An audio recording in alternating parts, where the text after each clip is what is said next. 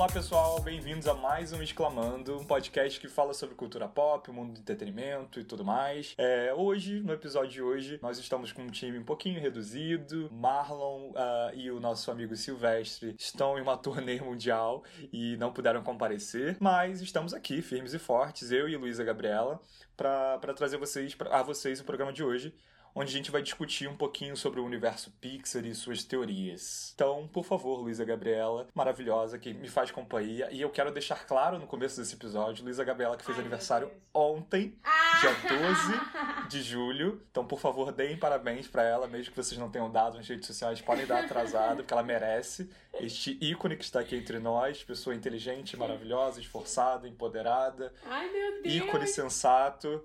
Então, ela merece ser enaltecida, sim. Por favor, apresente-se e vamos começar o programa de hoje. eu não sei nem como é que eu vou me apresentar depois de uma, uma introdução dessas, mas muito, muito, muito, muito, muito obrigada, Gui. É, oi, gente, pra quem não me conhece, eu sou a Luísa, sou amiga do Gui, também sou jornalista. Me sigam lá no Twitter, é arroba, arroba Lu, eu falo um pouquinho de tudo.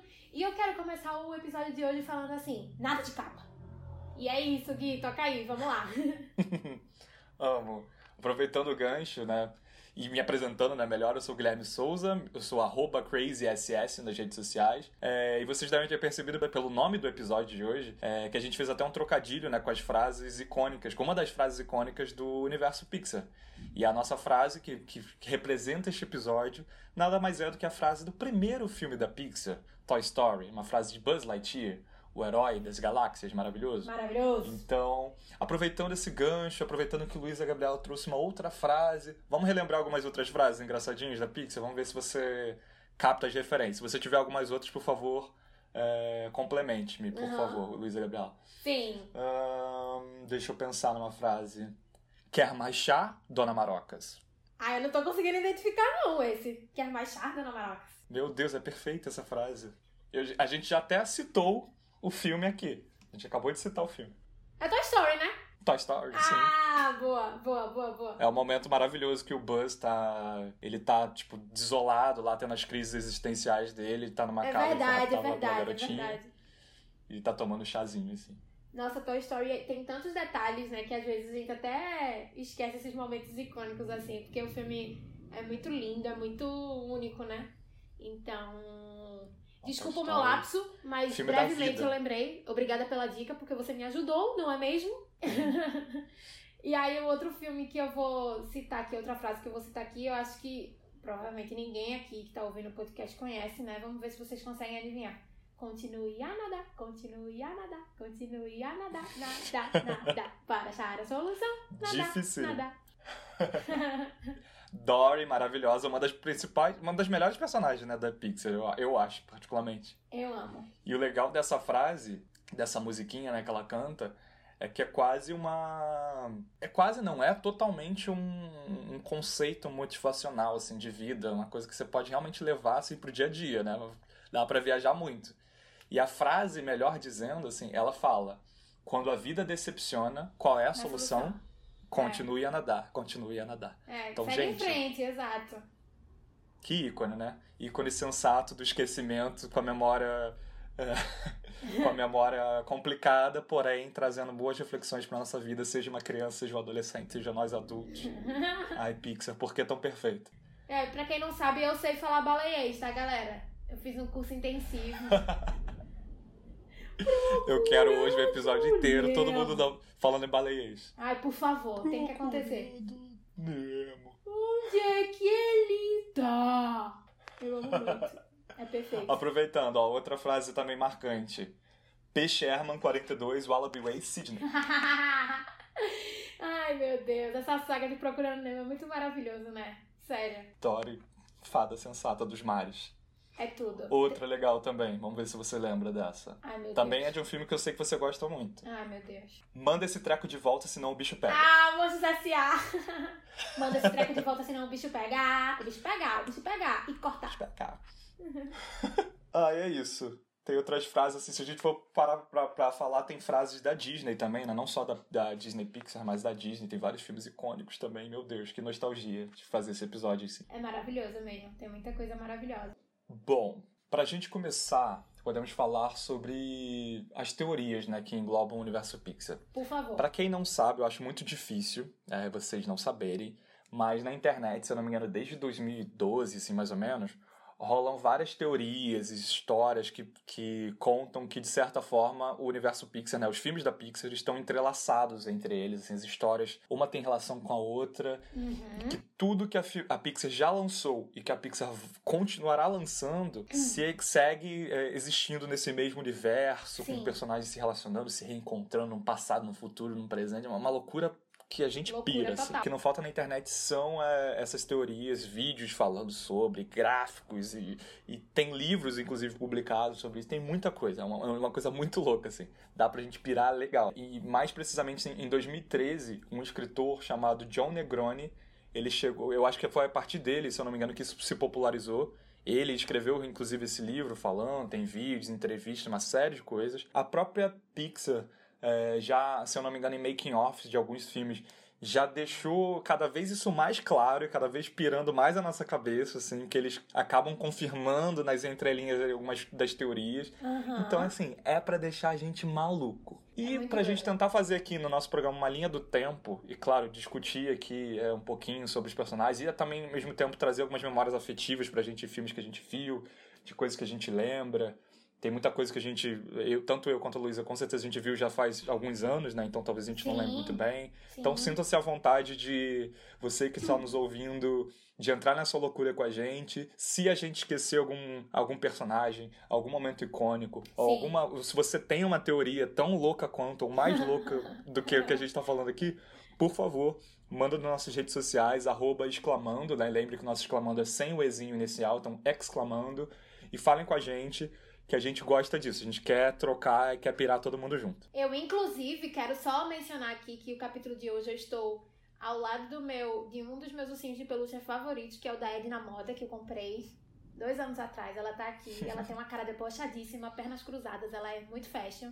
E uma coisa que o Gui falou que é super verdade, assim, a gente tem alguma memória afetiva de filmes da Pixar que a gente viu há muitos anos atrás e que a gente assiste hoje em dia de uma forma completamente diferente, né? Tem uma leitura muito diferente, a gente começa a notar easter eggs, a gente começa a notar pistas que a, a Pixar deixa que acabam é, você tendo noção de fato que um filme se relaciona com o outro.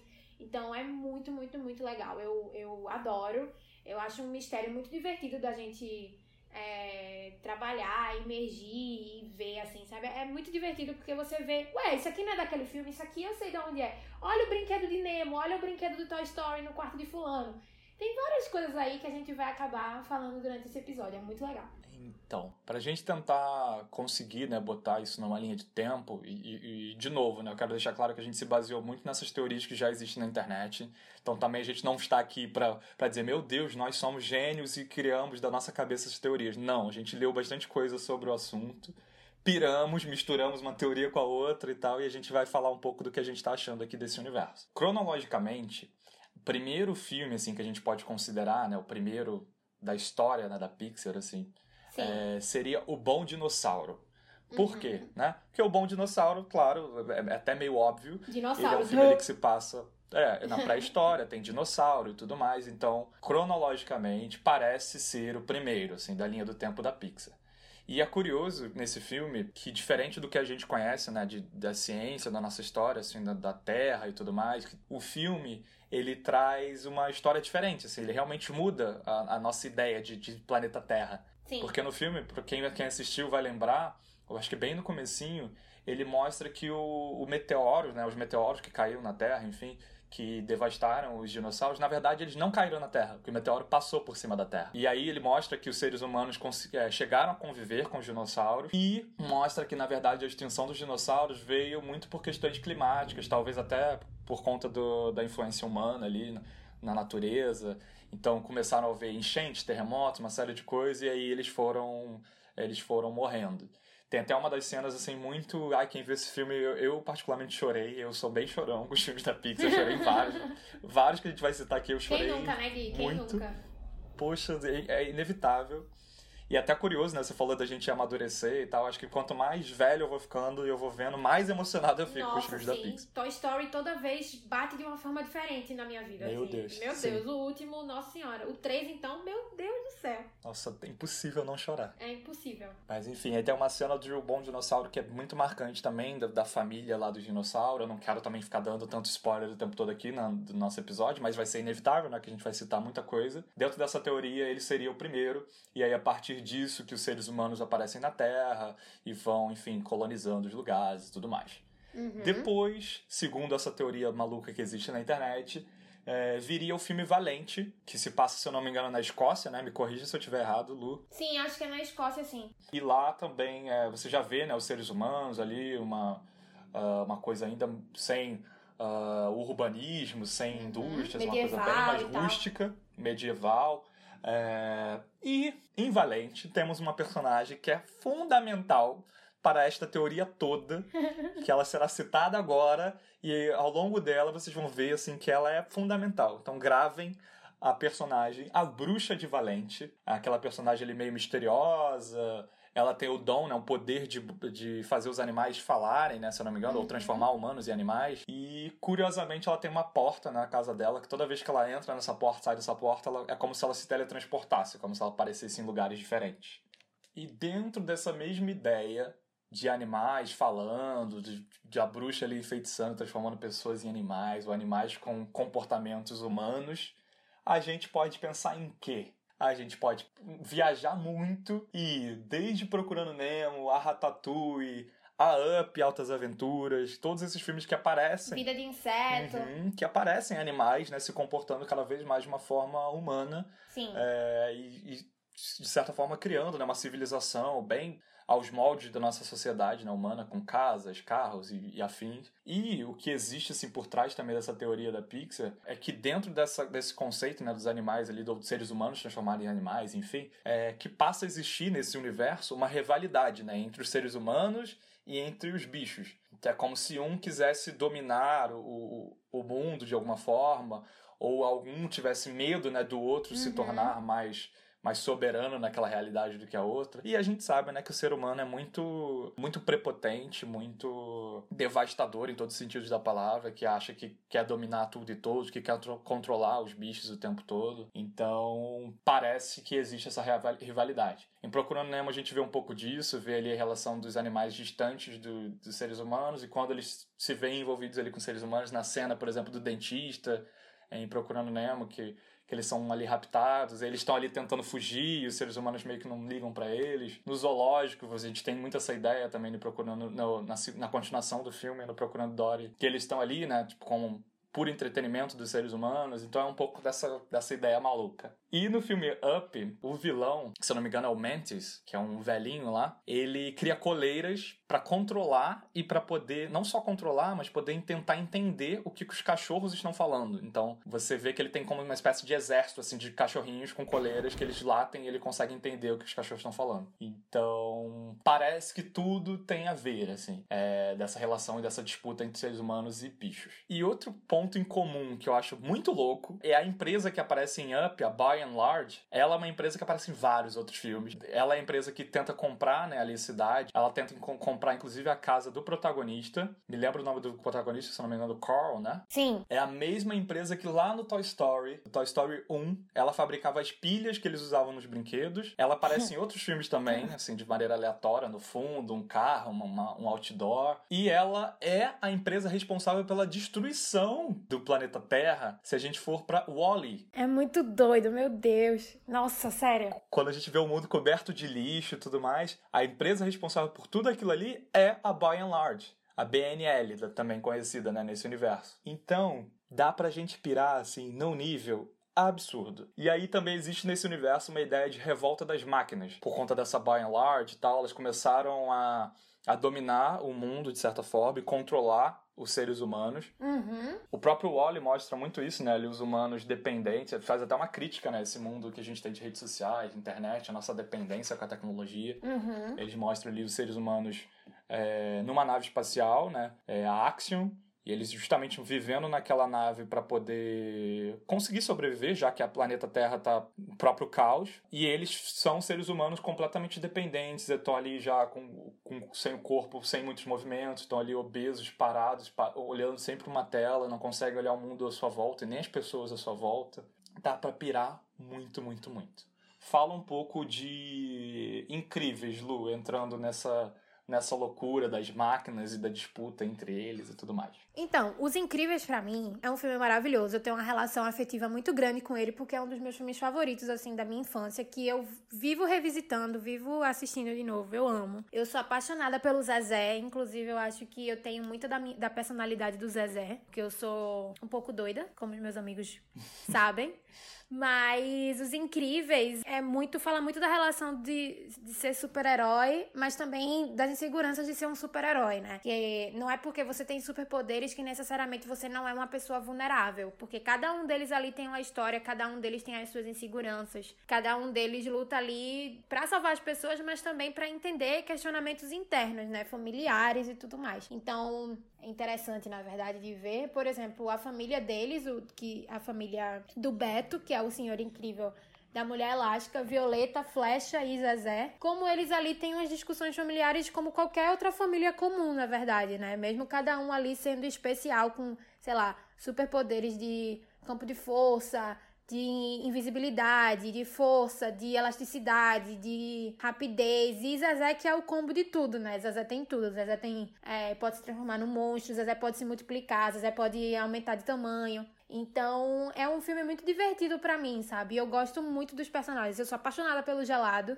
eu sou apaixonada pela Edna. Acho que a parte da tecnologia que a gente pode mencionar nos Incríveis é que o grande vilão, que é o Síndrome, na verdade, né? Ele não tem superpoderes, né? Ele era um grande fã do Beto, que é o o Senhor Incrível. E quem assistiu o filme, principalmente o primeiro, vai lembrar que o síndrome aparece no início, né? Que ele vai atrás do Beto numa missão lá especial dele e acaba atrapalhando tudo, sabe? E aí o Beto, numa, numa hora que ele tava lá de, com um pouco de raiva, irritado, porque o, o garoto tava atrapalhando ele na missão, né? Na verdade, ele manda o garoto embora e é um pouco rude com ele, sabe? E aí Síndrome pega aquele aquele momento e transforma num rancor enorme. E aí ele quer se vingar. Para quem assiste Os Incríveis também, a gente deve lembrar que o filme, na verdade, ele também é, conta um período em que os super-heróis tiveram que eh, tiveram que deixar as identidades de super-heróis de lado e só usarem as identidades secretas deles, né, como cidadãos comuns, porque a justiça na época do filme achava que os, super, superpoderes estavam atrapalhando a sociedade, né, estavam colocando a vida das pessoas em risco. Então é muito essa dualidade, né, de superpoderes com vida real. E o Síndrome também era um grande, é uma pessoa muito inteligente, ele era um cientista, na verdade, né? Então ele, ele criou todo um aparato para fazer com que essa vingança acontecesse, né? Os incríveis eles têm que lutar com várias coisas, né? Com é, guardas da, daquela ilha onde eles é, vão atrás do Beto para tentar salvar ele.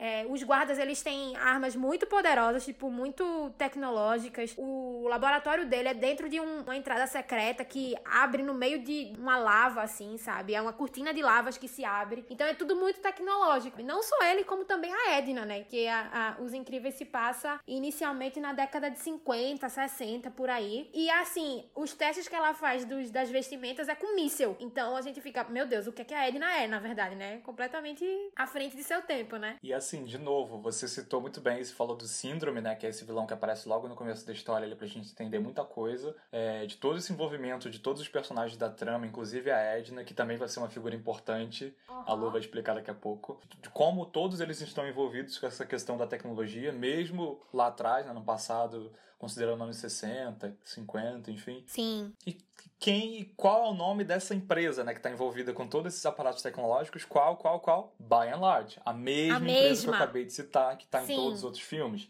E que é, de novo, repito, a empresa que é responsável pelo fim do mundo, que a gente vê em Wally. Sim. Então, assim, eu fico também viajando, assim, até que ponto essa tal é, revolução das máquinas e revolta das máquinas Sim. que existe, né, nessa, uhum. nessa tal teoria, também utilizou, né, da mente humana ali, da, da vulnerabilidade humana, dentro desse universo dos incríveis, incríveis também. Incríveis. Pra poder destruí-los, né? Incríveis. Muito poliglota aqui. Então é muito louco também a gente pensar isso. E aí Sim. a gente pode viajar mais também para ver, assim, é, esses, essas máquinas ganhando vida, de certa forma, né, os objetos né, tendo vida e tendo poderes, se voltando contra os humanos, a gente pode viajar lá para Toy Story também, que a gente vê os brinquedos também com vida, você vê alguma relação, a relação conturbada né, dos brinquedos, de certa forma, né, com alguns seres humanos que estão ali abusando deles. No Toy Story 1 tem a cena ali marcante da revolta ali que eles se unem contra o vizinho lá, que eu esqueci agora o nome dele, é, que aparece depois até no segundo filme, ou no terceiro, se eu não me engano, como um, um lixeiro, assim, ele parece assim profundo, um rapaz com a mesma camiseta e tal. Dá pra gente viajar bastante. E um outro ponto que traz uma reflexão, assim, sobre essa questão do, dos objetos inanimados ganhando vida no universo da Pixar, é que em Toy Story é o, é o primeiro filme que a gente percebe que, independente dessa possível rivalidade que tenha entre essas máquinas e os seres humanos é que essas máquinas de certa forma dependem dos seres humanos para elas existirem, para elas terem, digamos, energia, energia vital. Sim, é uma relação de dependência muito grande, né? Que até quando a família, né, de, de Toy Story, que eles se preocupam muito quando as crianças estão crescendo porque eles acham que vão ser abandonados para sempre, né, na verdade. Então, não acho que assim, não só a relação de dependência, mas também a relação afetiva muito grande, né? Do tipo, eu amo tanto aquela pessoa que é o meu dono que eu não quero vê-lo crescer, porque se ele crescer, eu vou ser abandonado, vou ser largado, vou virar lixo. É uma coisa até que a gente aprendeu no último Toy Story também, que o, o garfinho, que veio do lixo, né, na verdade, ele ressignifica tudo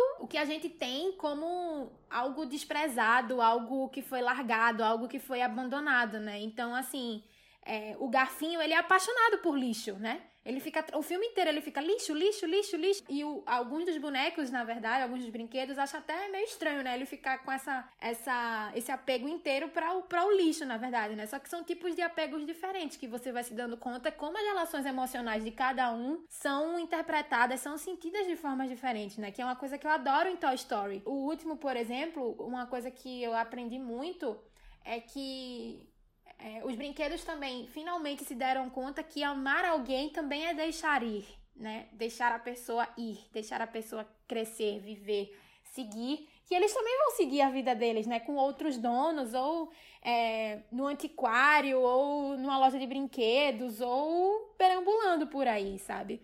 É uma. Toy Story pra mim é muito, muito profundo. Pra mim não é somente um. É, você se perguntar se os seus brinquedos, de fato, quando você não está em casa, se eles têm vida. Não é só essa brincadeira, né?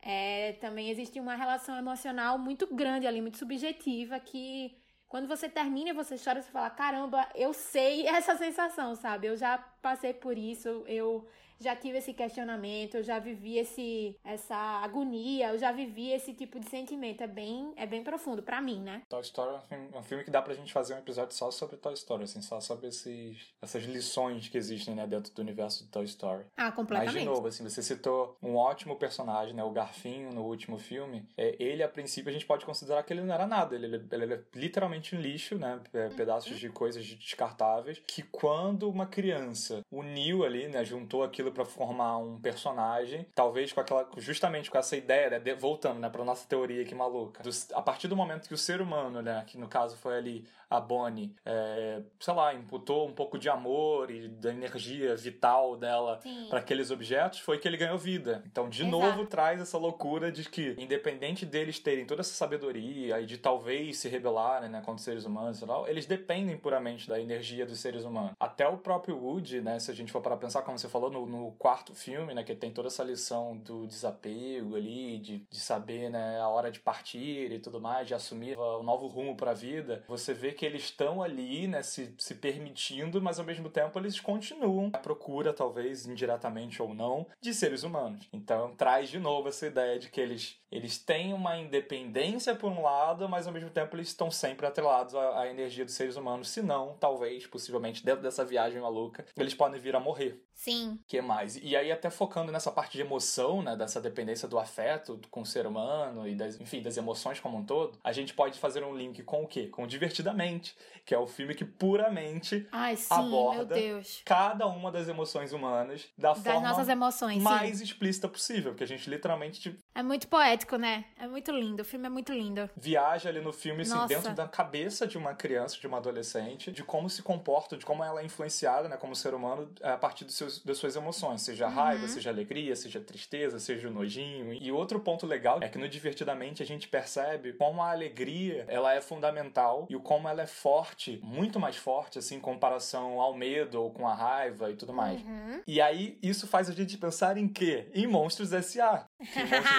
S.A., eles estão ali o tempo todo lutando, né, pra colher energia mesmo, energia é, através do susto, né? Que eles vão Uhum. visitar as criancinhas As pra poder assustá-las e aí coletam energia. E aí a gente tem a reviravolta no filme de descobrir que quando eles, eles percebem que uma risada, né, que a alegria das crianças é 10 vezes mais forte do que o medo, tipo, muda tudo. Então, meu Deus, tá tudo relacionado. Exatamente. E tudo isso parte de uma risada da Boo quando, ela, quando eles estão fugindo do Randall, né? Que é o monstro que assustava a Boo. Porque o Sully não quer mais assustar a Boo porque ele se apegou muito a ela, né? O que antes era uma ameaça pro, pro mundo dos monstros, né? Que as crianças tinham poderes que podiam destruir, que elas traziam infecções, que elas não. Elas simplesmente não podiam, interagir, né? Com os monstros. Os monstros não podiam interagir com crianças, porque elas só se viam meramente para assustar e gerar energia. E isso tudo se transforma, como você falou, quando o Mike faz uma palhaçada pra Boo e a, Boo começa a rir no meio daquele armazém das portas que tem em Monstros S.A. E eles se dão conta que a risada dela ativou todas as portas, entendeu? E é a partir daquele momento da risada que eles se dão conta que, ó, a risada é muito mais energética do que um susto, sabe? Existe uma outra teoria maluca também dentro desse universo, né, que envolve Monstros S.A. Não sei se você já chegou a ver isso também, Lu.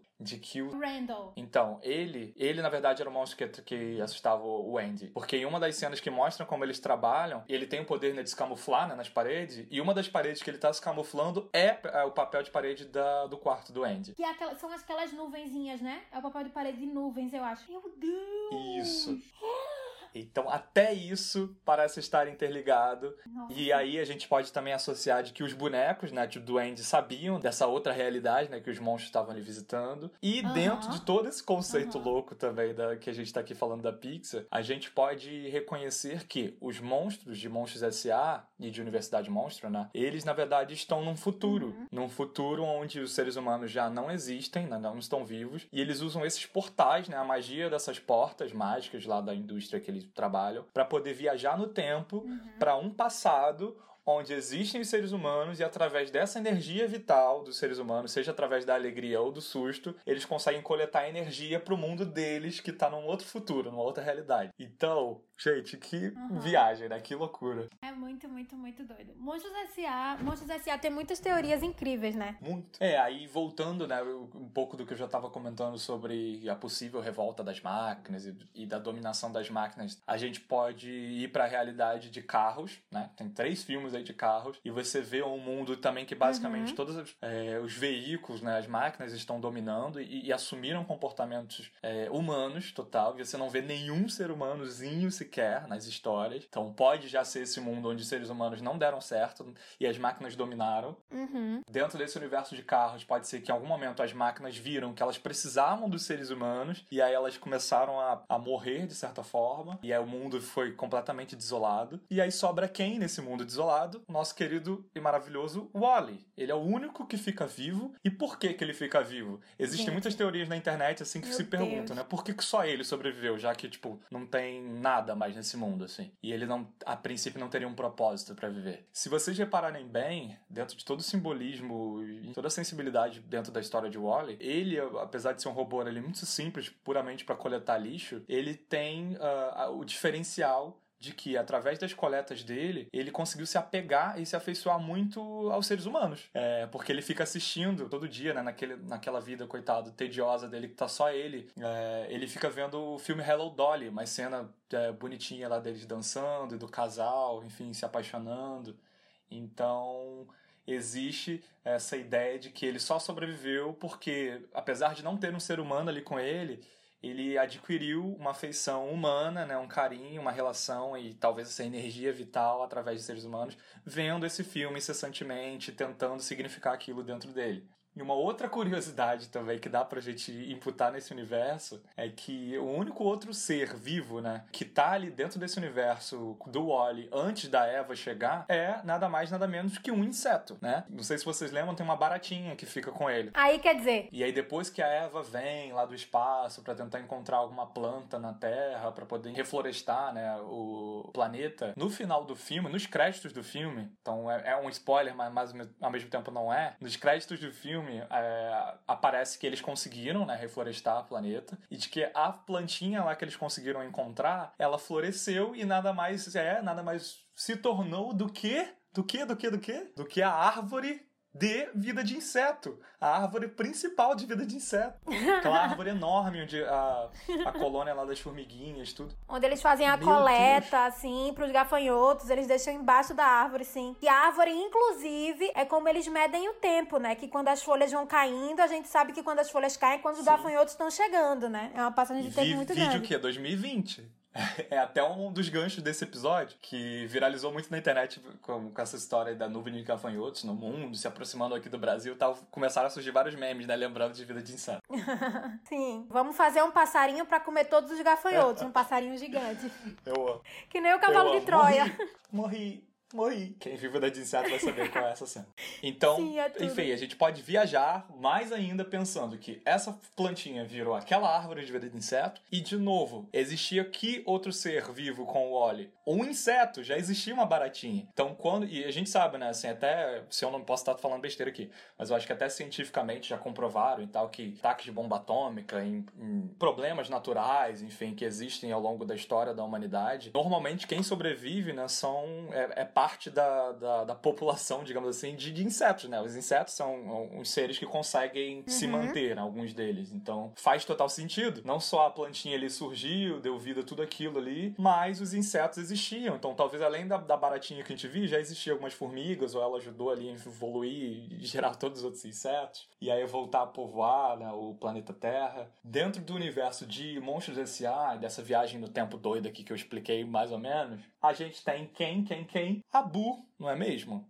O Sully conhece nada mais nada Ai, menos Deus, e assusta nada mais nada menos que a criancinha chamada Boo, que é a personagem mais significante da história da Pixar, segundo essas teorias. E vocês vão perceber que eu já Sim. citei ela no começo dessa história de uma forma diferente. Sim. E a minha amiga Luísa Gabriela Sim. vai amarrar isso para vocês. Sim. Vocês é, notaram que o Gui falou da bruxa de Valente, né? E ele pediu para que vocês guardassem essa personagem aí na cabeça de vocês para que vocês não esquecessem ela de jeito nenhum. Porque a bruxa de Valente, nada mais, nada menos, tem um retrato de um monstro em madeira na casa dela. Esse monstro tem a mesma, o mesmo formato e a mesma, os mesmos traços de um monstro que a gente ama de paixão, que é o Sully. Então, por que a bruxa de Valente tem um retrato do Sully? Vocês já pararam para per perguntar isso? Então, uma das teorias da Pixar é de que a bruxa de Valente e a Boo são a mesma pessoa, na verdade. Elas são exatamente iguais. Que na verdade, na verdade, a Boo em Valente teria feito uma passagem de tempo, né? Exato. Como o poder dela ali no, no filme próprio Valente mostra, né, que a porta que ela abre,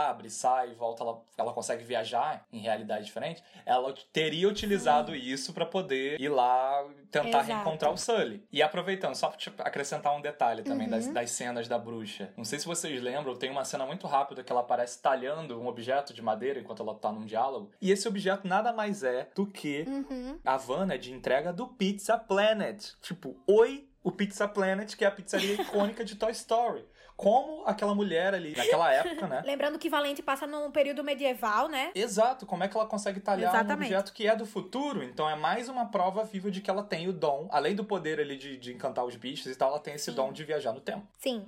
Então, é, a gente já sabe que a Bu e a Bruxa da Valente são a mesma pessoa e que ela tem essa porta mágica que pode se é, teletransportar para diversas dimensões, né? Atrás do Sully, que é justamente essa figura que ela tem um afeto muito grande, que ela tem até o retrato dele. Só que, além disso, a Bu também tem alguns mistérios rondam a Bu e que a história dela tá muito mais entrelaçada com outro filme da Pixar do que a gente imagina, na verdade. A, a história da Bu não começa nem finaliza em Monstros S.A. Monstros S.A., na verdade, é como se fosse um, uma passagem de tempo na história da Bu, porque a Bu, na verdade, na verdade, é, segundo uma das teorias da Pixar, ela pode ser filha de uma pessoa dos incríveis. Então, assim, muita gente já pensou, já imaginou que a Bu e a Violeta eram a mesma pessoa, ou que a Bu poderia ser filha da mulher elástica, ou que a Bu poderia ser filha da Violeta porque elas têm a mesma cor de cabelo, as duas têm olhos grandes, então assim, muita gente acha que ela poderia fazer parte daquele núcleo dos incríveis, né? Quando na verdade, na verdade, não é bem assim. Em Monstros S.A., quando a Bu tá na cama do Sully, e mostrando os desenhos que ela fez, é, pra, mostrando para ele, né? E aí, quando ela vai catar o, os papéis, assim, entre os papéis, ela vai catar o desenho que ela fez do Randall, que é o monstro que assustava ela, que é o grande vilão, como o Gui já mencionou até um tempinho atrás. Num desses papéis tem escrito assim em cima, Mary Gibbs, que na verdade é o nome dela. É o nome da Bu. A Bu se chama Mary Gibbs que é, vem a ser o nome da dubladora, né? E a Pixar já confirmou, se não me engano, é, que o, o, o nome da dubladora foi uma homenagem. Eles deram o nome da Buddy Mary Gibbs como homenagem à dubladora na época. Então, isso já é um, um ponto confirmado. Então, quem seria o senhor e a senhora Gibbs, né? Os pais da Bu. Quem seriam essas pessoas, né? A gente precisa começar pensando que o quarto da Bu tem alguns brinquedos ali que a gente já viu antes. Então, ela tem a mesma bola com estrelas que aparece em Toy Story. Ela tem uma boneca da Jessie. Ela tem cartazes pendurados na parede do quarto dela, que são os cartazes vintage da Pixar. E esses cartazes e a Jessie também, a Jessie, na verdade, ela foi lançada na década de 50. Então, quando o Sully entra na porta da Bu e tem a boneca da Jessie lá, a gente leva a crer que a, a história da Bu se passa por ali, década de 50, década de 60, né? Porque é mais ou menos 1956. Nessa data, a Violeta tinha mais ou menos 7 anos de idade. Então, é, é, praticamente impossível a Violeta ser a mãe da, da Bu, né? Ou ser irmã da Bu, enfim. Seguindo com essa teoria que eu vi no canal dos Super Carlin Brothers, inclu inclusive é maravilhoso, eu recomendo a todo mundo ver essa teoria porque é super detalhada a gente vai vai tentando desvendar, né? Quem seria a mãe da Bu, o pai da Bu e tudo mais. E outra característica da Bu, como a gente já falou até da porta dela, que ela consegue se, tele, se teletransportar, a Bu por si só, ela tem um poder especial. Ela tem um superpoder. Quando o Sully consegue entrar no quarto dela pela primeira vez, né, Gui? Não sei se você lembra dessa, dessa cena. Quando ele tá entrando pela primeira vez, ele não vê ninguém lá. E aí ele olha para trás, ela tá atrás dele. Uhum. E aí ele coloca ela na cama de novo. E quando ele sai, ela tá lá do lado de fora de novo, brincando com o rabo dele. Quando ele coloca ela de novo no quarto, corre e fica no emaranhado de brinquedos. Ele, ele até tropeça e tudo mais. Fica cheio de brinquedos do, no, no pelo dele, ele tira tudo e corre. E ele acha que deixou a Bu no quarto. Ele vai no banheiro, coloca todos os brinquedos no vaso sanitário, dá a descarga. Só que os brinquedos eles não conseguem descer. Ele pega os brinquedos e coloca no armário que tem no banheiro. Quando ele tá saindo do banheiro, quem é que tá nas costas dele? Abu. Abu. Então, assim, como é possível uma criança daquele tamanho simplesmente sair. O, e detalhe que ele deixou a porta do quarto fechada. Como é que ela simplesmente conseguiu sair do quarto, abriu a maçaneta e ela era minúscula, abriu a maçaneta e correu para as costas do Sully? Não tem como. Tanto é que quando o Sully tá correndo, mostra a cena, quando ele tá correndo no banheiro, não tem nada nas costas dele. Só tem um, um fio de patinhos de, de, brinquedo que tá preso no rabo dele e ele tira. Quando ele tá saindo do banheiro, na verdade, a Bu ressurge do nada. Outro momento de Monstros S.A. que mostra que ela tem superpoderes é quando eles estão no banheiro, de novo. Ela brinca com ele de esconde-esconde. E aí ele não consegue de jeito nenhum descobrir em qual cabine ela tá. Ela fica rindo e tudo mais. Ele acha que achou, ele até abre assim, achei! E não tem nada lá. E aí ela depois abre em outra cabine e fala, Bu! Então ela consegue sumir, ela consegue aparecer 100% assim, provado que ela tem um superpoder. Se ela tem um superpoder, quem, quem poderia ser esse pai ou a mãe que também teriam superpoderes, né? Porque ela não ia adquirir assim do nada. Os Super Carlin Brothers, eles vieram com essa teoria de que, na verdade, na verdade, a mãe da Boo seria ninguém menos que a Edna Moda. Mas por que a Edna Moda, né? Como assim a Edna Moda? E aí, se a gente for parar pra pensar, tipo,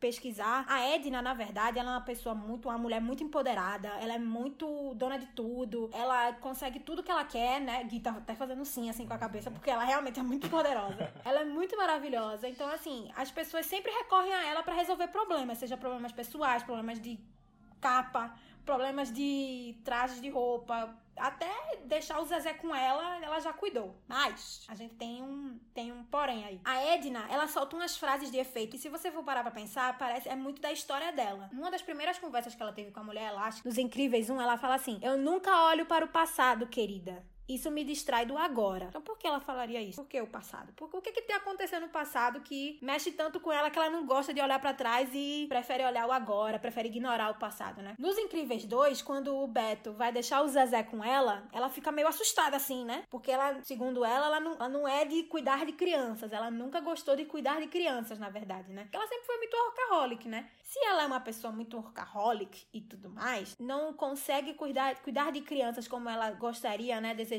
Isso não quer dizer que, na verdade, ela não pode ter tido um filho, né? Ela pode ter tido um filho, mas ela simplesmente não conseguiu cuidar desse filho, né? Então, assim, quem teria adotado a Bu, caso a Edna fosse realmente a mãe dela, né? E essa árvore genealógica começa assim: quando o Beto vai pedir ajuda a Edna para criar esse novo traje, né, do poderoso para ele, porque o dele furou, tinha um rombo lá, ele começa a falar: ah, eu queria uma capa. E aí é quando ela fala a fatídica frase, né? A famosa frase, nada de capa. E aí ela menciona lá alguns dos, desses super-heróis. Um desses super-heróis é ninguém menos que o Mega Homem, né? Que é o Metaman, na versão norte-americana. E o Metaman, quando você pega aqueles arquivos no laboratório do Síndrome, tempos depois do filme, quando o Senhor Incrível vai lá e descobre os super-heróis que foram eliminados, né? Que acabaram morrendo e tudo mais. O Metaman tem lá algumas características que são muito peculiares, muito interessantes. Ele, na verdade, na verdade, ele tinha uma nota de ameaça para o síndrome muito maior do que a do Senhor Incrível, inclusive, né? Ele tinha uma nota registrada 9.6, que é muito mais poderosa do que a do, a do Beto. E ele era, ele tinha muitos superpoderes, muito. Ele era, um, ele era como se fosse literalmente um deus. E ele também era uma pessoa muito indecisa. E lá na, naqueles arquivos onde aparece na, na tela, tem lá também dizendo que além de indeciso, ele também era muito comprometido em, em, ser herói, em salvar pessoas. Então ele também era uma pessoa workaholic, né? E por ele parecer praticamente um deus, por ele ser tão poderoso, como é que Edna falava mesmo, Guilherme? Quando ela recebeu o Beto lá para desenhar, ela falava assim: "Eu costumava desenhar para deuses". Então, uma mulher poderosa como ela, olhar para um super-herói feito esse que literalmente parecia um deus, parece até conveniente de ambas as partes de brotar ali interesse mútuo, né, na verdade. Então, se a Edna é a mãe e o, o Mega Homem é esse senhor Gibbs, que seria o pai da Bu, e ambos são workaholics, quem na verdade poderia ter ficado com a Bu, né? E aí, quando a Edna tá falando dessas capas, ela menciona outro super-herói. E assim, quando ela tá dando os exemplos de, de super-heróis que é, tiveram tragédias por conta da capa, ela não dá nenhum adjetivo para eles, mas só para esse especificamente, que é o Homem Trovão. Quando ela tá falando do Homem Trovão, que ele controlava as tempestades e tudo mais, ela fala assim: ele controlava as tempestades, era um cara gentil, bom com crianças. Como é que ela sabe que ele era bom com crianças? Então, assim, quando ela vai descrever como o Mega Homem teve essa a tragédia dele com a capa, quando ele tava subindo o elevador e aí a capa dele ficou presa no andaime. E aí puxou ele de volta. Super Tibum, ele tava no meio do tornado, a capa puxou de volta. Mas o, o Homem Trovão, que teve a capa que ficou presa no foguete, né? Ele se distraiu lá na hora quando tava salvando uma, uma moça. Ele. A capa dele ficou presa nesse foguete e o foguete disparou com ele preso, entendeu? Só que quando ela foi descrever a situação dele, ele falou, ela falou: um homem gentil e bom com crianças. E aí nos leva também aquela outra parte dos arquivos do Síndrome, que é, que é o vilão do, do filme, né? E quando ele pega o perfil do, do Homem Trovão, ele diz lá que o Homem Trovão, na verdade, na verdade, ele era uma pessoa, ele era um homem, pai solteiro, entre muitas aspas, que tinha adotado cinco crianças. E que quem ajudava o Homem Trovão a cuidar dessas cinco crianças era ninguém menos que o roommate Scott, e na década de 50, na década de 60, quando falavam assim, ah, porque eu divido as minhas tarefas com o meu roommate, ou porque, ah, o meu roommate me ajuda a cuidar de crianças. Isso, na verdade, era para dizer que esse roommate era o parceiro, era o marido, era o namorado. Então, assim, não só Edna e o Mega Homem tiveram a Bu com esses superpoderes, que a Bu tem superpoderes. Edna e o Mega Homem, por eles dois serem tão workaholics, eles não conseguiram cuidar da Bu, eles deram a Bu pro Homem Trovão e o Scott para cuidarem da Bu. Então, bum! Essa é a principal teoria de que a Edna, na verdade, era a mãe da Bu. E o Mega Homem também. E todos esses super-heróis que eu mencionei estão no casamento do Beto, que Sim. é o Senhor Incrível, com a Mulher Elástica. Estão Sim, todos sim. lá juntinhos, um do lado do outro, no, no banco. Todo é mundo doido, que né? aparece nessa. Muito doido. Todo mundo que aparece na nessa descrição né, da Edna tá lá. Os personagens estão lá, exatamente eles no casamento do casal principal Sim, da, da estão lá. E a Edna, na verdade, muita gente pergunta qual é a relação que a Edna tem, né, com a família e tudo mais. Quando os super-heróis foram perseguidos pela justiça em- nos Incríveis, eles tiveram que abandonar a profissão de, de herói, né? E a Edna era uma referência na época, porque ela fazia muitas, muitas, muitos trajes, né? Porque justamente ela tinha um laboratório incrível, que ela fazia vários testes, e como eu já mencionei anteriormente, ela tinha até míssel lá que fazia testes. Quando ela mostra o traje da mulher elástica, ela coloca dois mísseis lá e, e ela prova que a mulher elástica consegue ficar viva ainda, mesmo que for atingida por míssil, por bomba, por qualquer coisa, porque o traje é muito poderoso. E a Edna também, é, quando tudo acabou e o Beto voltou, o, o Beto foi diretamente na Edna, né, pra fazer esse traje. E quando ela tá conversando com ele, ela menciona especificamente também nada de capa.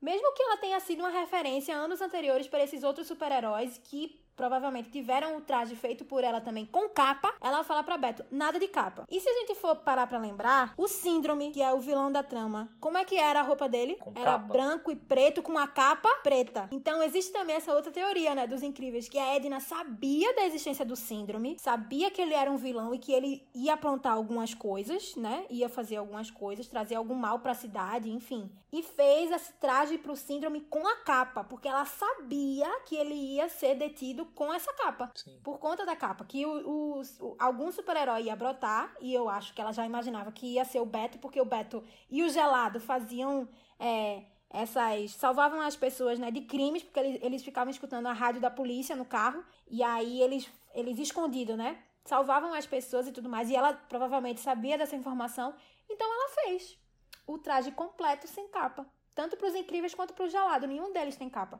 A única pessoa que tem capa nessa mudança de tempo é o síndrome. E pra quem lembra bem do fim do síndrome, a gente sabe que a capa foi fundamental para ele ser derrotado. Sim, completamente. Gente, que loucura, não é mesmo? Dá pra gente surtar num nível assim. E, e o que a gente falou aqui, eu acho que é só uma parcela, que tem tantas Sim. teorias e tantos e tantos. E ainda falando de Monstros S.A., a gente não pode esquecer disso também, né, Gui? Ainda falando de Monstros S.A. e Os Incríveis, essa mistura dessas duas tramas, a gente lembra também que quando a Boo invadiu o mundo dos monstros, e aí o noticiário vai lá no restaurante, um dos monstros fala assim, uma criança voou por cima de mim e explodiu um carro com a visão laser. A Boo não tem esse superpoder. Qual é a criança que a gente conhece que tem a visão laser? Oi, Zezé. O Zezé provavelmente invadiu a dimensão do mundo dos monstros. E nesse mesmo dia, soltou lá o, a- o olho laser dele e explodiu um carro, né? Porque, como ele era uma criança, um bebezinho, ele ainda não tinha o controle total desses poderes, né? A gente vê muito nos Incríveis 2, que, enfim, o Beto teve vários problemas pra cuidar dele, né? E o quão Porque ele poderoso ele simplesmente é. era incontrolável. Sim. Então é isso. Além da Bu com a Edna Moda, a gente tem o Zezé invadindo o mundo dos monstros também, né? Que é um detalhe assim que passa despercebido, mas que a gente trouxe pra vocês. Cara, dá pra gente viajar e ficar horas e horas e horas e horas e horas e horas falando sobre essas loucuras do universo Pixar. Outras coisas que você falou, que já me fez me lembrar assim de outros links, é a questão lá da bruxa de Valente, né, ter talhado o o Sully, né, pra na, de madeira e tal. Isso a gente pode tentar conectar até com Viva, a Vida é uma Festa, que o filme ele traz muito a ideia de você não esquecer, né, de um, alguém que foi um ente querido na sua vida e tal, porque se você esquecer é, a alma, enfim, aquela pessoa, ela realmente deixa de existir. E ela ali já é uma senhorinha idosa e ela, ainda assim ela tem essa lembrança do Sully quando ela, que ela conheceu lá quando ela era pequenininha, justamente para ela não esquecer. E o poder dela das Exatamente. portas e tal é, é ela nessa procura constante de tentar reencontrar essa figura que ela teve tanto afeto no passado. Então, gente, é, Exatamente. é tudo tão lindo, assim. Apesar do- dos momentos tristes, de várias histórias que fazem a gente refletir sobre muita coisa na vida, eu acho que todo esse universo Pixar sempre traz essa, essa reflexão pra gente, assim, do quão importante a gente ter esse carinho pelas outras pessoas, de ter lembranças, de como é importante a família, de como é importante uma série de coisas. Sim. Dá pra gente, assim, viajar, né? Se a gente for parar pra pensar nos filmes mais recentes da Pixar, né? Desse ano teve Dois Irmãos. Pro final desse ano, se eu não me engano, o filme Soul também que fala da alma de um, de um músico, né? Um, um rapaz que toca jazz e tudo mais. É, eu já fico me perguntando assim, como é que a Pixar vai linkar tudo isso? Eu acho que eles vão continuar ali fazendo esses links malucos.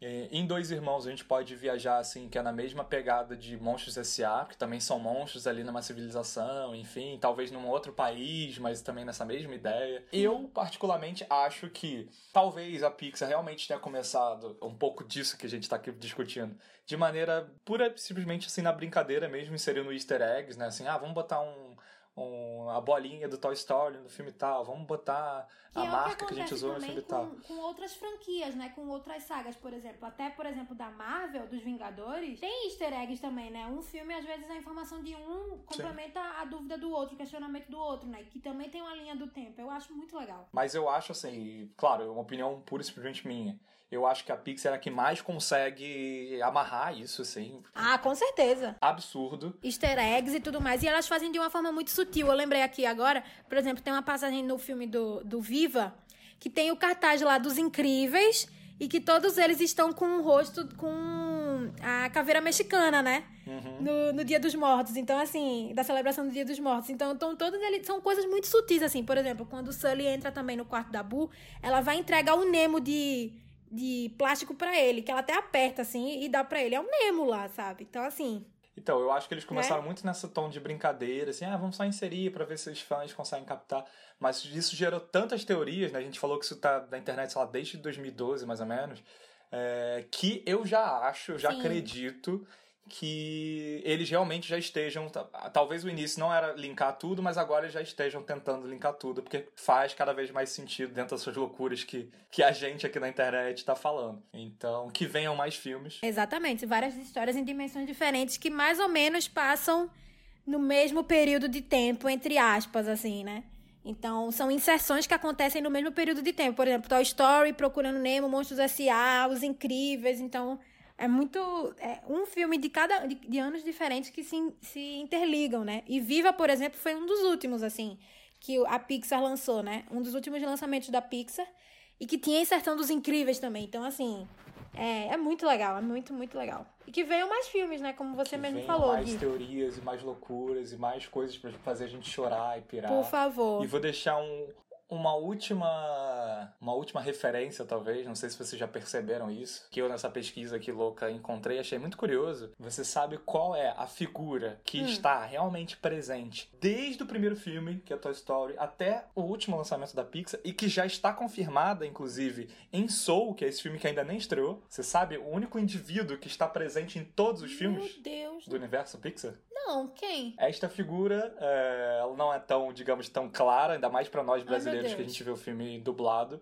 Mas existe um dublador chamado John Ratzenberg. Uhum. Desculpa se eu tiver falado o nome dele errado. Uhum. Ele está dublando pelo menos um personagem em todos os filmes da Pixar, desde o primeiro. Ele dublou, se não me engano, o Porquinho do primeiro Toy Story. Gente. E cada filme ele dubla pelo menos um personagem. São, assim, uma figura Meu icônica. Meu Deus. Mais um easter egg. Exato, mais um easter egg que nós brasileiros, claro, a gente acaba não percebendo tanto. Como eu falei, a gente vê muito né, os filmes dublados, a gente passou a infância até hoje. E a nossa dublagem brasileira, inclusive, é sensacional. Valorizem a dublagem brasileira. É maravilhosa. Em animação. Maravilhosa, maravilhosa. Mandam super bem, sempre adaptam, assim, pra nossa cultura, e trazem referências nossas e tornam o filme ainda mais maravilhoso. É, mas esse rapaz, Sim. esse John Rassenberg, está em todos os filmes. Então isso é tipo, quão curioso também é isso. Pixar. Pixar, nós chamamos.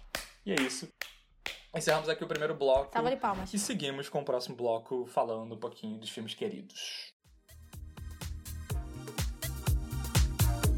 Exclamando!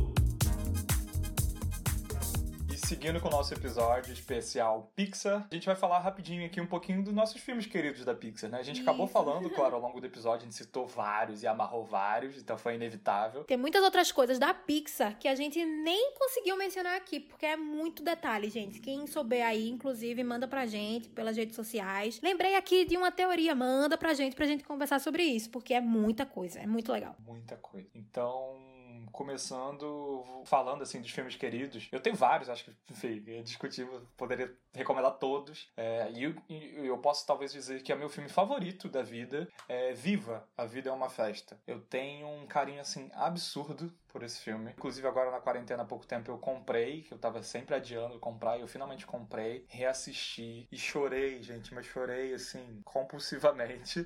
Eu lembro que quando assisti no cinema, eu passei vergonha, inclusive de sair do cinema e continuar chorando pelos corredores do shopping, as pessoas chocadas, de meu Deus, o que aconteceu com esse garoto? Sério, vejam, eu acho muito lindo, um filme muito tocante, muito delicado para falar sobre família, para falar da importância é, desse carinho, né, que a gente tem com as pessoas. É, ele mostra um lado da cultura mexicana muito bonito, que eu acho que a gente, o restante do mundo, deveria ser exemplo, assim, pro restante do mundo. A gente tem muito, nós brasileiros, né, temos muito um conceito de que a morte de alguém é uma, é realmente uma coisa uhum. muito triste, muito horrível. Muitas pessoas têm o medo da morte e toda aquela Sim. questão. E o filme, ele mostra que essa cultura mexicana ressignifica tudo uhum. isso, né? É realmente uma celebração, assim, claro que você não quer que um ente querido seu morra, mas quando essa pessoa parte, ela cumpriu Sim. esse ciclo dela aqui na uhum. Terra e você, cabe a você que ficou ainda aqui vivo, manter essa lembrança, manter essa pessoa viva nas memórias boas que você teve com ela. Então, gente, impecável, um filme que traz plot twists, assim, bem lindo, interessante. É, não vou dar spoiler. gente, muito, muito lindo. Só de falar já me dá um apertinho aqui no meu coração. Enfim,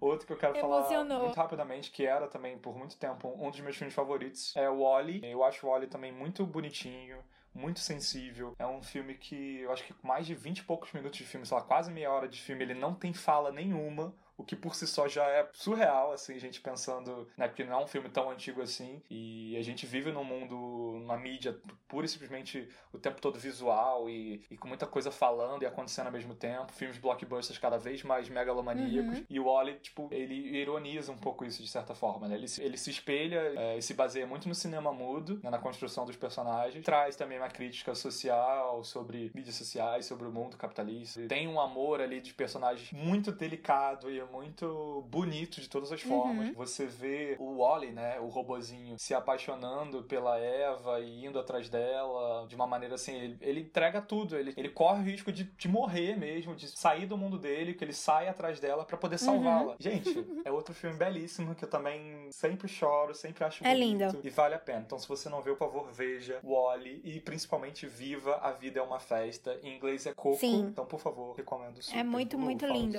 Eu, os dois filmes que eu sou mais apegada, assim, da Pixar, eu até já falei, né? Que foram são os, é, os Incríveis e também é, Monstros S.A. Eu tenho uma memória afetiva muito grande, como eu já falei também, porque marcou muito a minha infância. E eu fiquei muito, muito, muito feliz quando eu vi que 14 anos depois eles continuaram a saga dos Incríveis nos Incríveis 2. Tudo bem que eu não achei tão impactante como foi no primeiro, né? Porque no primeiro eu gargalhei demais. Inclusive, para quem tinha o DVD dos Incríveis, eles tinham também uma passagem bônus lá, que foi o período em que a Becca, se não me engano, nome da babá do Zezé, ficou com ele enquanto a família inteira tava na Ilha do Síndrome. E essas cenas extras são maravilhosas que você gargalhava e você descobria todos os poderes que o Zezé tinha, né? Porque quando eles voltam, tá tudo desgovernado. O Zezé do nada puxa o síndrome, né? Puxa o cabelo do síndrome e tal, pega a capa do síndrome quando ele se transforma. Só que eles não sabiam até então que o Zezé tinha superpoderes. E nesse trechinho, esse bônus é, que tem no DVD, a gente cons consegue descobrir, né, que o Zezé tinha superpoderes. Então, para mim, foi uma descoberta assim: meu Deus, o Zezé é maravilhoso. É, no 2, é claro, tem aquela cena icônica do gambá, que, meu Deus do céu, todo mundo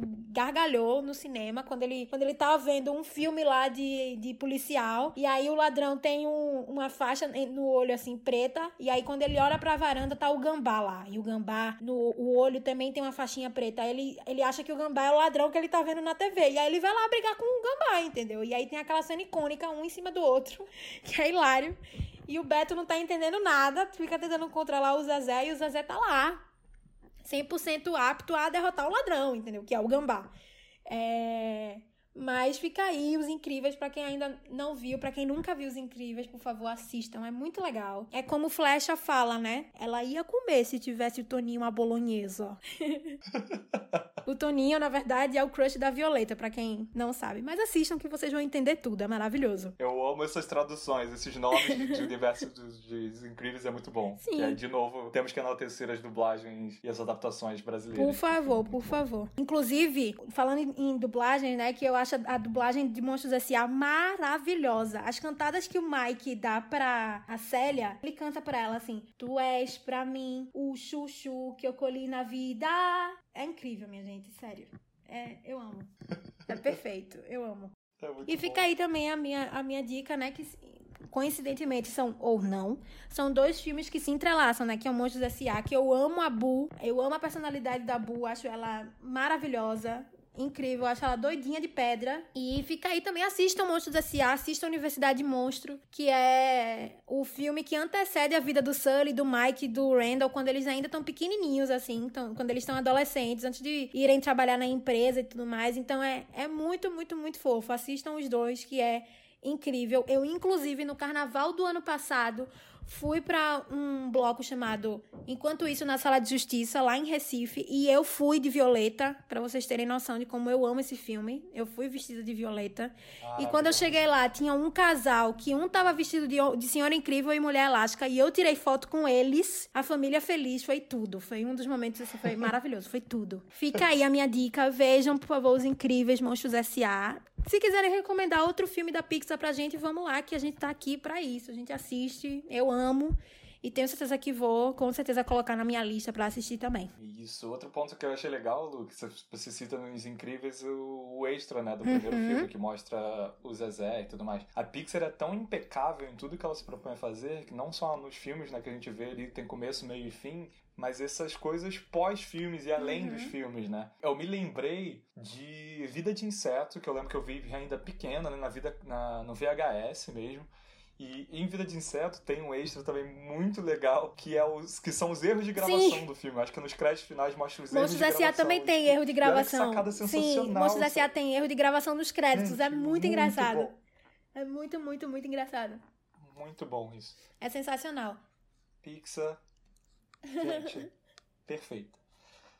Bom, para finalizar nosso episódio de hoje, a gente separou é, um quiz do diretamente do BuzzFeed que ele se chama Todo Mundo é uma combinação de dois personagens da Pixar. E você? Então, eu e a Lu vamos fazer aqui junto com vocês. Então, por favor, vocês também sintam-se à vontade de, de fazendo junto com a gente. Depois corre lá no BuzzFeed para vocês fazerem e saberem qual é o resultado devido. Sim. E vamos ver qual personagem, qual combinação de personagens do universo Pixar a gente Bora é. lá. Começa você, Lu, lendo aí Então, aqui a primeira pergunta é: escolha uma comida vendida na Disney World, que é o parque da Disney, né? Aí a gente tem aqui picolé do Mickey, coxa de peru, The Grey, Grey Stuff, que é uma comida cinza que tem ali. É, um waffle do Mickey, Mickey. Tem o Dole Whip, que é tipo um sorvetinho que tem lá. E o pretzel do Mickey. Então, eu vou de picolé do Mickey, que eu já comi, é uma delícia. Eu ainda não fui no parque da Disney, isso é uma meta pra vida, preciso ir. É, então, dentro dessas opções aqui, eu, eu, tenho que comer o picolé icônico do Mickey. também botei picolé. É isso. Seguindo, a outra pergunta é: escolha um personagem original da Disney. Alternativa A: Mickey. B: Minnie. C: Amo. Pateta. Pluto, Pato Donald ou a Margarida? Quem você votou? Pateta, claro, 100%. Eu, quando conheci o Pateta, quando eu conheci o Pateta no Magic Kingdom, inclusive, eu fiz questão de tirar foto com ele. Eu fiquei na fila para tirar foto com ele. Eu cheguei nele e fiz assim, aham. Uh -huh. Aí ele, ele olhou para mim e ficou com a cara toda envergonhada, sabe? Ele botou a mão assim no rosto, foi a coisa mais linda do mundo. Eu tenho uma foto com ele beijando o narizinho dele, que ele tá super romântico assim na foto. É muito fofo, eu amei. Ai, gente, eu sou muito besta, né? Meu Deus do céu. Eu, como não tenho criatividade, e apesar de amar Pateta o Pateta é e tudo mais, eu tava na dúvida entre ele, o Pluto, porque eu também acho o Pluto muito fofo, mas eu botei o Mickey, porque eu sou sem graça e é um que, sei lá, representa muita coisa, acho que é o reizinho da porra toda, então eu botei Mickey. Segue aí. Aí tem aqui, escolha um lugar para visitar. Primeira alternativa é o Bosque dos 100 Acres, alternativa B, Arendelle, alternativa C, é Zootopia, alternativa C, Motunui, que é de Moana, não é isso? Que é a, a praia lá da, da Moana. A quinta alternativa, que é a Rocha do, do Rei, né? Que é o do Rei Leão. E tem a Terra do Nunca, que é a última alternativa. E aí, Gui, qual você escolheu? É, lembrando assim, para quem não, não captou as referências, referências, o Bosque dos 100 Acres é do, do Simpool, isso, né? obrigada. O universo lá do Simpool. Arendelle. Frozen. Uhum. É o reino lá de Frozen. Eu também fiquei muito confuso nessa pergunta, porque tem vários aqui que representam muita coisa, tipo a Rocha do Rei, né, de Rei Leão, acho que é icônico, icônico pra todo mundo que gosta desse icônico. universo da Disney. É, eu acho lindo. Terra do Nunca também tem toda aquela magia da criança, de ser criança para sempre, é muito bonito. Motonui é belíssimo, quem não viu Moana, por favor, veja Moana. É, Arendelle também, tem todo o universo de Frozen, é legalzinho também. Tudo isso eu fiquei muitas, muitas dúvidas. Eu pensei, qual que eu gostaria de viver mesmo? Eu botei Isotopia, porque Isotopia é realmente uma mega cidade, uma megalópole super desenvolvida. Tem ali os bichinhos, né, controlando uhum. tudo. Então eu achei que eu, se pudesse visitar, eu acho que eu me divertiria mais, me curtiria mais realmente Isotopia. Eu não ia gostar muito de uma coisa muito, ah, só ver mato, uhum. só ver, enfim. Eu botei a Rocha do Rei, a Pedra do Rei, de Rei Leão, porque naquele Sabia. início de Circle of Life, meu Deus do céu, é aquela cena para mim é icônica. Eu gosto muito das referências africanas que tem naquele filme. Gosto muito da trilha sonora daquele filme, tanto original como live action. Eu gosto muito, gosto muito da história de Rei Leão, apesar que nós sabemos que tem uma polêmicazinha por trás dessa história, não é mesmo? Existe, na verdade, uma história de que Rei Leão é uma adaptação de um de um mangá, na verdade, né? Que conta basicamente a mesma história, só que é, a Disney se adaptou, adaptou esse mangá para o universo norte-americano, enfim. Não sei se de fato é verdade, mas existe essa história por trás. Mas eu amo Rei Leão. Eu sou, inclusive, tenho cartaz aqui de Rei Leão no meu quarto. Eu amo. Então eu escolhi a Rocha do Rei.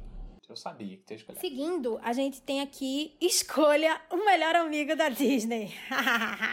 eu amo essa parte. A gente tem o gênio, que é o gênio de Aladdin, claro, que no live action foi, o último foi interpretado por Will Smith, que foi maravilhoso. O filme ficou maravilhoso. Eu amei o live action de Aladdin. A gente tem o Pascal, aquela coisinha fofa de, de enrolado, sim. É a, a gente tem o Olaf de Frozen, que eu gosto de abraços quentinhos, não é mesmo? E eu realmente gosto. Por favor, me dê um abraço quentinho. A gente tem o icônico Mushu de Mulan. Vergonha pra tu, vergonha, vergonha pra, pra toda a tua família. A gente tem a Sininho, né, de Peter Pan. Eu acredito Eu em acredito fadas. em fadas. E a gente tem a Rei Rei, o galo, na verdade, né? O galinho, é, o Rei Rei. Rei Rei de Moana, a coisa mais fofa do mundo, com aquele Sim, é tudo. Assim, é tudo. Que tá acompanhando ela desde pequenininha. Eu botei, eu fiquei na dúvida também. De novo, eu sou o rei das dúvidas, rei da indecisão nesses uhum. quizzes. Quizzes ou quiz, a gente também ficou gente, nesse dilema aqui. Quiz eu amo, quizzes? eu amo o gênio, eu amo o Olaf, eu amo o Mushu, eu não sei o que eu escolho. Eu botei o Olaf porque, já que a pergunta é, escolha o melhor amigo da Disney, eu realmente acho que o melhor amigo, mais fiel, dentre todos esses, assim, alguém que não, não daria um pé na bunda, assim, em algum momento de conflito, ou que fugiria de medo, sei lá, qualquer coisa que seja, é o Olaf, que por mais que ele seja um frouxo, ele sempre tá junto, ele vai fazer de tudo para resolver o problema, e quem viu Frozen 2 também entende Sim. mais ainda do que eu tô falando. Eu botei o Olaf também, ele em Frozen 2, é, ele tem uma cena lá com as crianças que é a coisa mais maravilhosa do mundo, que ele traz perguntas, assim, muito complexas para as crianças responderem, e as crianças ficam partindo ele no meio. É maravilhoso, é tudo. Eu amo o Olaf, eu amo. Amo, amo, amo, amo. E o Mushu, de uhum. fato, né, em Mulan 2, ah. para quem viu Mulan 2, inclusive existe Mulan 2, né? Porque algumas pessoas não sabiam que existia Mulan 2, mas existe. O Mushu, na verdade, ele tem uma, um certo probleminha ali e ele vai tentar interferir no casamento do Shang com a Mulan. Eu dei um pequeno spoiler aqui, mas fica aí a dica. Vejam Mulan 2, porque Mushu, ele tem uma grande transformação, assim, pessoal emotiva. É muito, é muito legal de ver assim essa transformação. Mas vejam, o filme é muito bom também. A próxima pergunta é: escolha uma animação da Disney. Primeira alternativa: A Pequena Sereia. Segunda: A Bela e a Fera. Depois: O Rei Leão, Mulan, Tarzan ou Lilo e Stitch. O que, que você botou? Lu? Apesar de eu ter um pack de figurinhas do, do Stitch, né, no WhatsApp, inclusive Nanda, um beijo. Nanda é, é, literalmente a pessoa que me dá todas as figurinhas do Stitch, eu tenho todas. Eu vou de Mulan, porque ela é a minha princesa, entre aspas, muitas aspas, da Disney favorita. Eu gosto muito da história de Mulan. Gosto muito, muito dela. Perfeito. Eu também fiquei aqui louco de dúvidas, porque, de novo, né, Rei Leão marcou toda uma vida, acho que de toda a nossa geração, assim. É um filme que eu lembro de ter visto e revisto várias vezes. Eu lembro de alugar, né? Pedir, encher o saco pra família alugar todo final de semana na locadora. Aquela fita verde, né? Aquela fitinha VHS verde. verde. Sim. É, Deus sabia até hoje as falas assim de cor. Tarzan é um filme que me marcou muito também quando eu era pequeno. Eu gostava muito da história dele, achava muito bonito. É, mas eu botei a Bela e a Fera. Porque a Bela e a Fera me traz uma memória afetiva muito legal é, oh. de umas revistinhas. Quem estiver ouvindo lembrar é, se você também passou por isso, por favor, compartilha comigo. Eram umas revistinhas que você comprava e a revistinha vinha com uma fita cassete, que a fita cassete contava a história. Uhum. Então você ia lendo e ouvindo a história junto. Ai, Eu ouvia tudo. isso, gente, o tempo inteiro. Eu lembro que eu acho que eu perdi o livro, acho que o livro rasgou, enfim, não sei. Mas a fitinha eu continuava sempre ouvindo. E eu amava. Então, Bela e a Fera me marcou muito. Eu amo e também sei as falas até hoje. Tudo, Então, botei a Bela e a Fera. tudo. Segue aí, Lu. E aí, seguindo, a gente agora vem escolha um vilão da Disney. A gente tem o Gaston, que é o cara mais. é, Egocêntrico. Eu ia falar vaidoso também, mas tudo bem. Você tem toda a razão. Ele é. Ele é egocêntrico, ele é muito vaidoso. A Bela e a Fera. Sim, Bela e a Fera. A gente tem. Me perdoem as pessoas que odeiam ele, mas assim, eu acho ele incrível, icônico, que é o Scar, que é o vilão do Rei Leão. A gente tem a Úrsula, que é a vilã da Pequena Sereia, né, que pega a voz da Ariel pra ela. A gente tem o Capitão Gancho, né, de Peter Pan. A gente tem a mamãe Gothel, que é da Rapunzel, Rapunzel, obrigada, obrigada. É, e a gente tem a icônica, mas incrível, que tem dublagem de Marieta Severo, inclusive, que é a Isma Perfeita. de é, A Nova Onda do Imperador. Eu amo a Isma. A Isma, sério. A Nova Onda do Imperador, que filme Esse também filme é incrível. Depois teve a animação, tudo. É outro muito divertido. Se você não viu, por favor, veja. Você vai rir do início A Isma tem. Eu tenho muito muitas questões com a Isma, assim, porque eu sei que ela é muito cruel, eu sei que ela é má, eu sei que ela é muito. é, ela, ela quer ver todo mundo. Ela quer. Só ela pode ficar na riqueza e tudo mais. Ela não gosta de redistribuir renda, né? Olha eu falando de política aqui. Ela não gosta de redistribuir renda, não é mesmo? Todo mundo sabe. Mas assim, a dublagem da Marieta Severo é tão incrível nessa personagem que você termina o filme e você fica com essa com a voz dela na cabeça assim, de tão icônico que é, sabe? Então, eu, Luísa, vou marcar a Isma, apesar de achar todos os vilões aqui nessa alternativa muito marcantes. Sem dúvida. Eu, eu confesso também que eu tava querendo enaltecer a Isma por ela ser justamente essa personagem muito divertida e extremamente marcante na história da- dos vilões da, da Disney. Mas eu tive que botar o Scar, que é um que, cara, é indiscutível. É um vilão que te, te marca, assim, pra sempre. Porque ele é extremamente cruel também. O jeito dele de falar, de andar, Uhum. tudo. Ele é uma figura muito icônica, né? muito marcante. E tem a, a famosa frase, né? Que eu estou cercado de idiotas. Sim, eu estou cercada Dá de pra gente idiotas. levar pra vida. Mas enfim. A última pergunta é: escolha uma frase de efeito da Disney. Primeira frase: O mundo humano é uma bagunça. Ai, meu Deus. A outra: Hakuna Matata. Hakuna, Matata, Hakuna. Terceira frase: Hakuna. Um sonho é um desejo que seu coração faz. Quarta frase: Ohana significa E família. família significa nunca abandonar ou esquecer.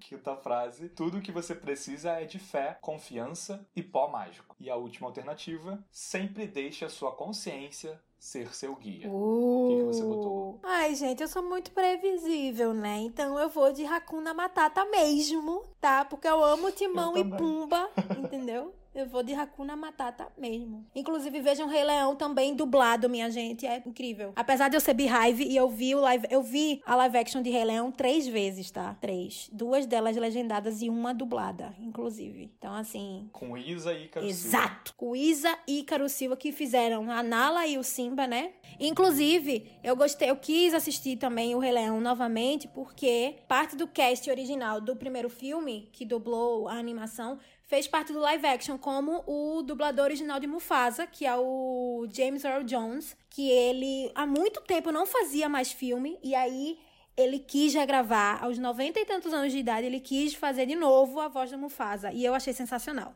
Então, mas assistam, assistam dublado, assistam legendado. Vale super a pena. Assistam, apenas assistam Disney Pixar, porque Vejam, é vejam, vejam. nós. Eu, como eu respondi já, eu também botei Hakuna Matata, foi super previsível, porque apesar de todas as frases serem muito significativas e bonitas, né, a- a- os filmes da Disney e- da Pixar sempre têm lições muito interessantes pra gente. Uma fala, assim, que passa, assim, muito do nada ali na história do filme, ela marca a gente de alguma forma. Mas Hakuna Matata, assim, é indiscutível, essa frase, assim, marcou a vida de toda Uma geração, sim. e a nossa, e tá marcando Até até, hoje. hoje. É, perfeito. Uhum. E com essa última pergunta acabou o nosso quiz. Vamos ao resultado final. O meu eu amei o resultado, confesso que eu amei. Será que deu O igual? meu deu nada mais nada menos que o Miguel. Ah, Espero que não. O meu deu o Miguel e o Remy. O o Miguel, pra quem não sabe, é o protagonista de Viva a Vida é uma Festa, que é meu filme favorito, então eu amei muito, muito, muito esse resultado. Ah. E o Remy é, é o ratinho de. Ratatouille, De Ratatouille. Então a descrição da resposta vem: Você é uma combinação de Miguel e Remy. Como Miguel é uma pessoa que lidera com o coração, e como Remy é otimista e sempre vê o lado bom das pessoas. Ah. Você é uma pessoa criativa, dedicada e bondosa. Ai, Ai, você é mesmo. Gui. Eu só tenho que concordar. O meu, vejam Ah. como a vida é. O meu também deu o Miguel e o Remy. Deu igual. Juro, Mentira! deu igual. Eu amei. Igual, igual, igual.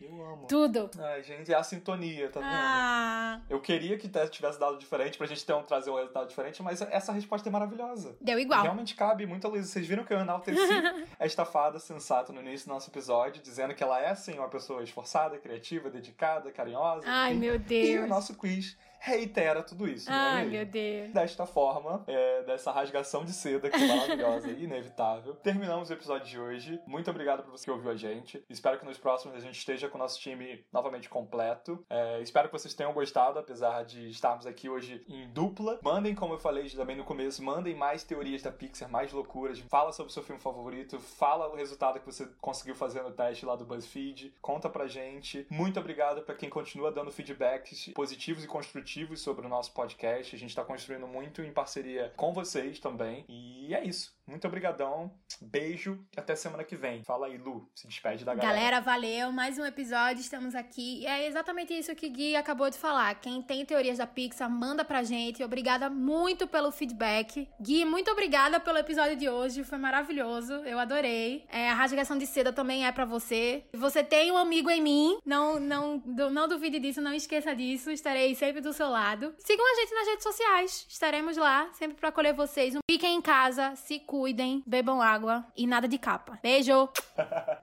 É isso, gente. Arroba exclamando e arroba crazyss e arroba, arroba Lu nas redes sociais. Beijo, beijo, beijo. tchau. tchau. Tchau!